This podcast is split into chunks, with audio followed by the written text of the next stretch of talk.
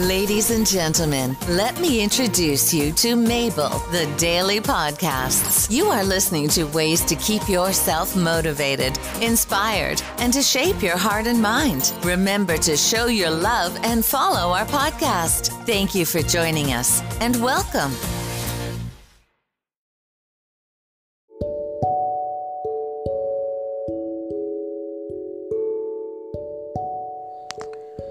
Hello there.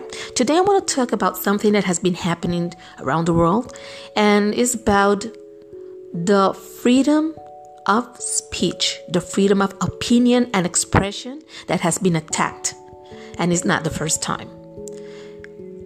The Article 19 states that the right includes freedom to hold opinions without interference and to seek, receive, and impart information and ideas through any media and regardless of frontiers. This principle also should be reminded that there are certain things and boundaries that includes slander, obscenity, pornography, sedition, incitement, fighting words, classified information, copyright violation, trade secrets, food labeling, non-disclosure agreements, the right to privacy, dignity, and the right to be forgotten, public security, and perjury. Justifications for such include the harm principle proposed by John Stuart Mill in On Liberty, which suggests that the only purpose for which power can be rightfully exercised over any member of a civilized community against his will is to prevent harm to others. Right now, the Philippines are having a situation with the AB, ABS, ABC, CBN, no, ABS, CBN broadcasting. That has been shut down just because of one man that went into the the, the court in Philippines, the Supreme Court. His name is Jose Calida, and he was talking about and he persuades them and as I see it was convinced to not renew the license for ABS CBN.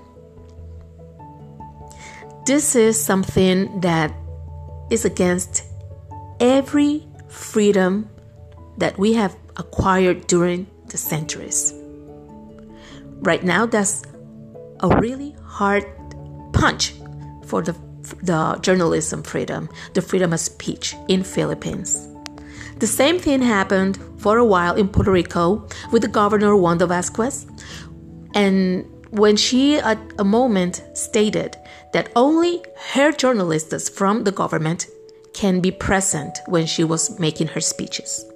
So we must remember that the right and freedom of speech is something that has been earned through the centuries, and nobody has the right to take it away. Always remembering the boundaries, but still the freedom of speech must stay and must be guarded and defended. Because without it, we will not be today talking to you. So it's really sad what is happening in the Philippines.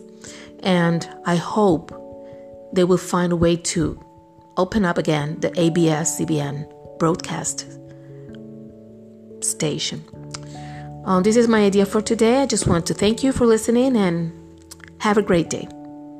Be free to say whatever you want, but always be respectful and remember the boundaries. Have a great day.